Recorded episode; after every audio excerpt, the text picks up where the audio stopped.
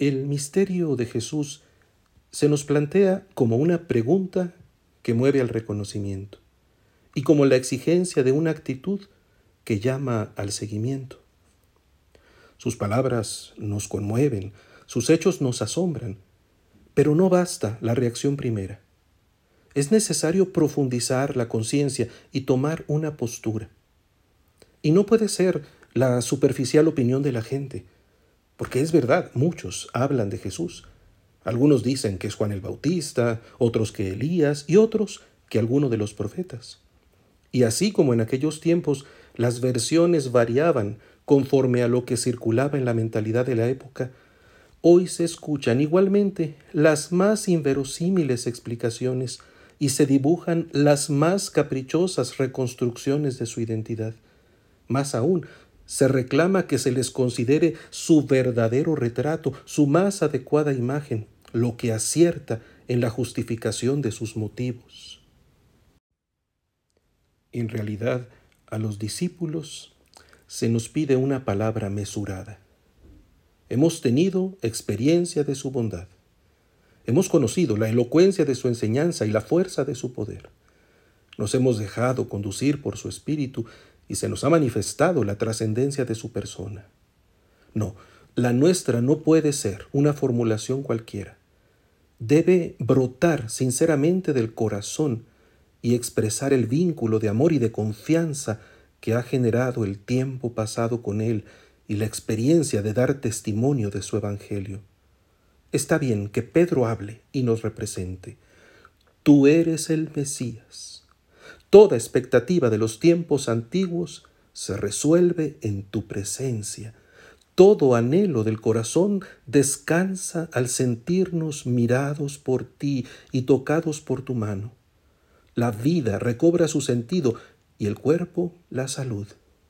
El alma entiende su identidad y tiende gozosa los lazos del afecto. Todo está bien contigo. Y es precisamente en esa profesión confiada que somos invitados a llegar aún más hondo. Por eso, aunque se valore la franqueza y se recoja la entrega, se impone un silencio que abre el espacio a la maduración.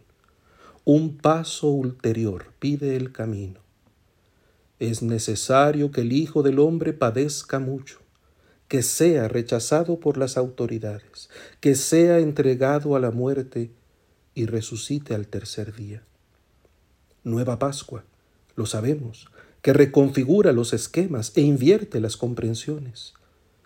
No basta que nosotros hayamos ya recorrido con Jesús las sendas por las que nos ha conducido, ni siquiera que hayamos celebrado ya su victoria y que lo llamemos elegido el anuncio vuelve a desconcertarnos, vuelve a desafiarnos, nos impulsa al crecimiento. El siervo de Dios desmonta certezas creadas y sacude convicciones. La sabiduría de Dios no es como la de los hombres. Él ofrece la espalda a los que lo golpean, la mejilla a los que le tiran de la barba no aparta su rostro de los insultos y salivazos, permanece firme su rostro como roca y sabe que no quedará avergonzado. Su mensaje es veraz, su posicionamiento inmutable. Pensar que Él, nuestro Señor, opta por lo que a nuestros ojos parece fracaso, nos escandaliza y mueve a la rebelión. Quisiéramos disuadirlo y convencerlo con Pedro de que hay otras opciones, establecer estrategias que confirmen su grandeza, enfrentar batallas que garanticen su triunfo, que no se escuche. A nadie le cae mal un buen consejo. Apártate de mí, Satanás, porque tú no juzgas según Dios, sino según los hombres. Duele la reprensión, pero no es sino la tierra siendo trabajada para el mejor fruto. Es el anuncio de la ruta de la salvación y del pleno seguimiento. Y no es un consenso de prudentes cálculos, sino un llamado radical a la entrega plena el que quiera venir conmigo, que renuncie a sí mismo, que cargue con su cruz y que me siga. Pues el que quiera salvar su vida, la perderá. Pero el que pierda su vida por mí y por el Evangelio, la salvará. No se negocia con los criterios de moda, no se transige con las presiones del tiempo. Más aún, ni siquiera se permite que la propia sensatez se imponga. Hay que acoger el don supremo, la cruz, con las renuncias que implica, y echarla sobre los propios hombros para que el seguimiento sea perfecto.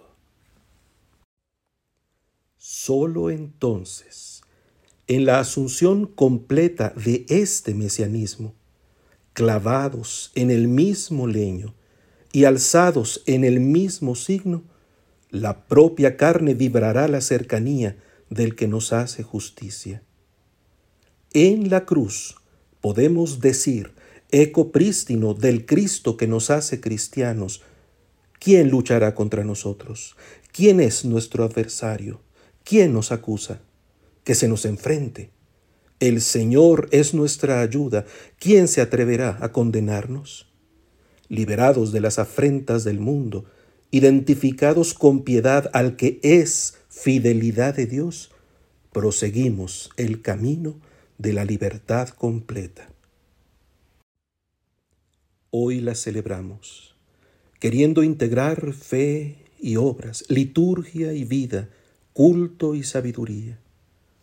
Y la pregunta resuena, quedando en nuestros oídos para que respondamos con cordura, más allá de lo que diga la gente. ¿Y ustedes quién dicen que soy yo?